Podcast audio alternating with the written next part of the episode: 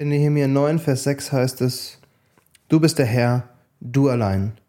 Du hast den Himmel gemacht, aller Himmel Himmel, samt ihrem ganzen Heer, die Erde und alles, was auf ihr ist, die Meere und alles, was in ihnen ist. Du erhältst alles am Leben, und das Herr des Himmels betet dich an.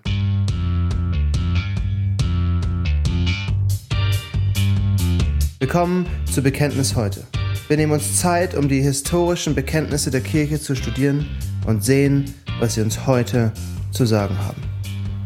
Heute kommt Teil 3 des apostolischen Glaubensbekenntnisses. Wir beschäftigen uns mit dem Schöpfer des Himmels und der Erde. Seit über 2000 Jahren bekennen Christen, dass Gott die Himmel und die Erde geschaffen hat.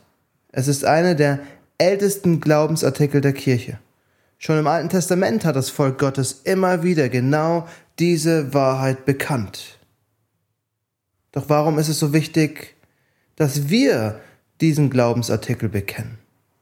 Und das ist eine berechtigte Frage. Wir leben doch nicht mehr in einem Zeitalter, in dem alles von Gott her definiert wird. Naturwissenschaften haben vieles erkannt, Naturgesetze und haben vieles verändert.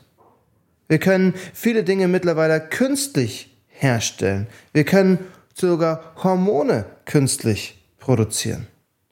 Viele andere Stimmen versuchen uns zu erzählen, dass ein Gott, der die Welt geschaffen hat, keinen Sinn ergibt. Wir wollen uns gar nicht viel mit den Argumenten dafür oder dagegen rumschlagen. Wir wollen vor allem sehen, was wir Christen bekennen. Und deshalb wollen wir vor